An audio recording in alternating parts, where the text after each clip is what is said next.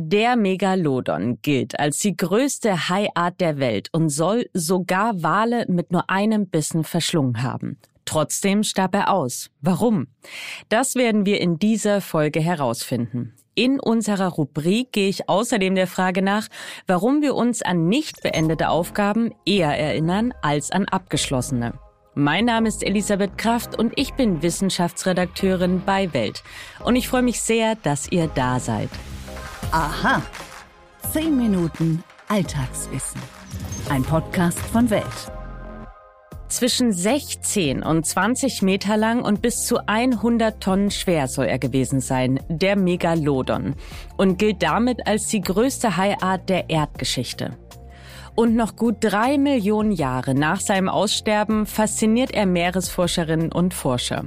Was so ein gigantischer Urzeithai gefressen hat, wohl vor allem große Wale. Die brauchte er, um seinen immensen Energiebedarf zu decken. Megalodon-Jungtiere hingegen, die etwa vier bis zehn Meter lang waren, seien laut Forscherinnen und Forschern mit Robben, Delfinen und Seekühen ausgekommen. Doch obwohl kaum ein Meeresbewohner vor ihm sicher gewesen sein soll, existiert heute kein einziges Exemplar des Urzeithais mehr. Ein Forschungsteam rund um den Geochemiker Michael Griffith von der US-amerikanischen William Peterson University fand kürzlich heraus, dass das an seiner Körpertemperatur gelegen haben könnte. Der Megalodon soll zumindest teilweise warmblütig gewesen sein. Was das genau bedeutet und ob heute noch Nachfahren des Urzeithais durch unsere Meere schwimmen, das weiß Paläontologe Hans-Dieter Süß. Er arbeitet als Kurator am National Museum of Natural History in Washington, D.C. Herr Süß, warum war es für den Megalodon jagdtechnisch denn ein Vorteil, teilweise warmblütig gewesen zu sein, evolutionstechnisch dann aber nicht? Das war ein ökologischer Vorteil insofern, als dieser Riesenhai praktisch die ganze Welt umschwungen hat und auch öfter in kühlere Gewässer, zum Beispiel an den Polen war es zu der Zeit auch schon das Wasser wesentlich kälter als zum Beispiel in den tropischen und subtropischen Bereichen. Außerdem brauchen diese großen Schwimmer alle ein bestimmtes, einen bestimmten Grad von Warmblütigkeit, gerade in ihrer Rumpfmuskulatur zum, zum dauernden Schwimmen. Das ist das gleiche bei Thunfischen, beim weißen Hai heute und verschiedenen anderen großen Fischen auch. Die haben also eine so Mischung von kaltblütig und warmblütig und die Warmblütigkeit ist zumeist auf die Rumpfmuskulatur beschränkt. Also zum Beispiel beim Thunfisch, da ist die Rumpfmuskulatur deutlich wärmer als andere Teiltiere. Wie kamen die Forschenden denn zu dieser Erkenntnis? Das kann man aus den äh, Wirbeln und Zähnen ableiten. Je nach Körpertemperatur hat man verschiedene Verhältnisse von verschiedenen Sauerstoffisotopen. Und das kann man also ganz, äh, ganz genau kalibrieren. Daher wissen wir, dass einige Tiere warm waren und einige Tiere eben kühle, äh, kühlere Körpertemperaturen hatten. Zu der Zeit, als das zuerst festgestellt wurde, wurde auch behauptet, dass der Megalodon ein sehr schneller Schwimmer war. Es wurden sogar Geschwindigkeiten errechnet, die höher waren als die von einigen heutigen Haien.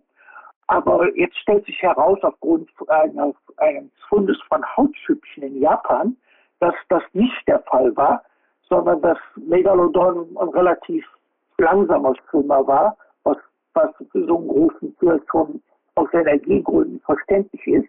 Und dass die Warmblütigkeit darauf konzentriert war, dem Tier bei dem Verdauen von riesigen Beutemengen äh, die Verdauung aufrechtzuerhalten und aktiv zu halten. Das ist also ein ganz anderer Sichtpunkt, als was vor einigen Jahren gesagt wurde. Könnten weitere Faktoren zu seinem Aussterben beigetragen haben? Ja, die Warmblütigkeit war nicht das Problem. Das Problem war, dass es zu der Zeit, also vor 3,6 Millionen Jahren, wo wir die letzten Hinweise auf Megalodon haben, dass zu der Zeit weltweit eine Abkühlung der Atmosphäre stattfand, die dann schließlich bei uns hier in der nördlichen Halbkugel zur, zu den Eiszeiten führte. Und es zu der Zeit ein großes Aussterben von verschiedenen, von verschiedenen kleinen Walen gab. Diese Wale waren die Hauptbeute von Megalodon Und außerdem erschienen eine Menge neuer Raubtiere im, im Meer, zum Beispiel Schwertwale, der, der heutige weiße Hai und verschiedene andere große Haie. Und das, das kann man also in einem Wettbewerb für die Nahrungsressourcen und da ist irgendwie mit, also mit den Klimaänderungen und dieser neuen ökologischen Umgebung, das hat dann irgendwie das Schicksal des Megalodon besiegelt. Und also, wie ich sagte schon, in 3,6 Millionen Jahren haben wir die letzten Hinweise und danach kommt nichts mehr. Nur gelegentlich sieht man mal in der Presse, dass angeblich jüngere Funde von Megalodon gemacht worden sind. Aber das sind meistens Funde, die umgelagert worden sind in jüngere Kisten und sowas kommt schon mal vor. Aber es gibt zum Beispiel keinen Hinweis darauf, dass im Gegensatz zur populären Presse das Megalodon irgendwo überlebt hat. Also da gibt ja diese Idee, die einige Verschwörungstheoretiker haben, dass Megalodon in der Tiefsee überlebt hat. Aber das war, Megalodon war biologisch gesehen kein Tiefseetier. Der hätte da unten gar nicht überleben können. So vor allen Dingen, weil da keine geeignete Beute war. Existieren in unseren Meeren dennoch Nachfahren des Megalodon? Nein, das war eine Idee, die war vor einigen Jahrzehnten sehr populär, aber neuere Forschungen haben das nicht erwiesen, sondern es stellt sich heraus, dass Megalodon Teil einer ganz anderen Evolutionslinie bei den Haien war.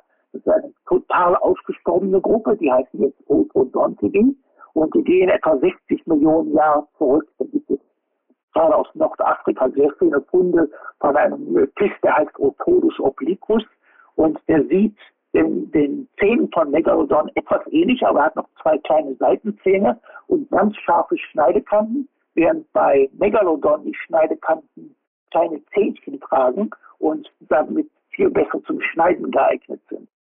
Also das ist eine ganz ausgestorbene Linie und der weiße Hai ist höchstens in bestimmter Hinsicht ein ökologisches Äquivalent von Megalodon.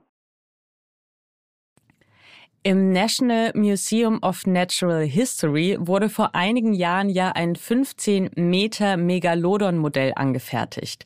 Wie viele teilweise oder komplett erhaltene Skelette des Megalodons existieren denn überhaupt und wo wurden die denn gefunden? Die meisten findet von Megalodon nur die isolierten Zähne, aber es gibt einige Kieferreste, die sind allerdings unvollständig. Und dann gibt es ein, aus Florida einen Fund einer gesamten Bezahnung, den ein Freund von mir vor einigen Jahren ge gemacht hat. Und dieser Satz von Zähnen noch dazu benutzt, die Länge des Tiers auszurechnen. Und es stellt sich heraus, dass bei Haien bestimmte Zähne mit der Körperlänge korreliert sind und daher kann man dann berechnen, wie groß so ein Tier sein würde. Und das kommt also für diesen Zahnsatz, das kommt, dieser Bezahlung, das kommt dann etwa auf 15 Meter. Deswegen haben wir das Modell dann auf 15 Meter ausgebaut. Es gibt außerdem aus Belgien eine Serie von 141 Wirbeln dieses Tieres. Das ist also eine ununterbrochene Serie. Und die gibt uns bestimmte Eindrücke über die Körperdimension von Megalodon. Ansonsten, Haie sind ja nur, haben wir ja ein fast nur knorpeliges Skelett. Da bleibt wenig erhalten. Deswegen ist da einiges das müssen wir dann eben auf, moder auf heutigen Haien beruhend rekonstruieren. Das war Paläontologe Hans-Dieter Süß. Vielen Dank für Ihre Expertise. Warum machen wir das? Psychologische Phänomene erklärt. Viele von uns können sich vor allem dann gut an Aufgaben erinnern, die noch erledigt werden müssen an den Einkauf, der noch gemacht oder eine wichtige Mail, die noch geschrieben werden muss. Nach dem Einkauf allerdings fragt zumindest ich mich häufig, habe ich denn jetzt auch alles, was ich wollte oder doch irgendwas vergessen? Und damit bin ich nicht allein. Das Phänomen, das heißt Zeigarnik-Effekt. Bekannt nach seiner Entdeckerin, der Psychologin Bluma Zeigarnik. Der Effekt besagt, dass unerledigte Aufgaben eine innere Spannung erzeugen. Und zwar deshalb, weil unser sogenanntes Erledigungsbedürfnis unbefriedigt bleibt. Und genau deshalb erinnern wir uns besser an halbfertige Aufgaben. Diese innere Spannung, die bauen wir übrigens auch dann auf, wenn wir eine Aufgabe gern anders erledigt hätten, zum Beispiel uns mehr angestrengt hätten. Der Psychologe Kurt Lewin hat entscheidend an der Entdeckung des Effekts mitgewirkt. Er war Zeigarniks Chef an der Universität zu Berlin. Lewin beobachtete in einem Café, wie sich Kellnerinnen an jeden Posten einer offenen Bestellung erinnerten. Wurde die Rechnung später allerdings beglichen, vergaßen sie das Bestellte ganz schnell. Daraufhin untersuchte Lewins Studentin das Phänomen und verfasste ihre Doktorarbeit darüber. Im Arbeitsalltag kann der Zeigarnik-Effekt ziemlich nerven. Der Hamburger Psychologieprofessor Hans-Peter Erb empfiehlt Betroffenen deshalb, zum Ende der Arbeitswoche oder des Arbeitstages nur einfache Aufgaben zu erledigen. Solche, die man einfach abhaken kann. Klappt das mal nicht, rät Erb, sich bewusst zu werden, dass Freizeit Freizeit ist und die Arbeit auch mal ruhen muss. Und damit sind wir am Ende dieser Folge angelangt. Wenn euch unser Podcast gefällt, dann tut mir doch den Gefallen und lasst uns eine Bewertung bei Spotify oder Apple Podcast da. Wenn ihr darüber hinaus Anregungen, Lob oder Kritik habt, dann scheut euch bitte nicht davor, es uns wissen zu lassen. Schreibt uns einfach eine Mail an wissen.welt.de. Und damit wünsche ich euch einen fabelhaften Tag. Eure Elisabeth Kraft.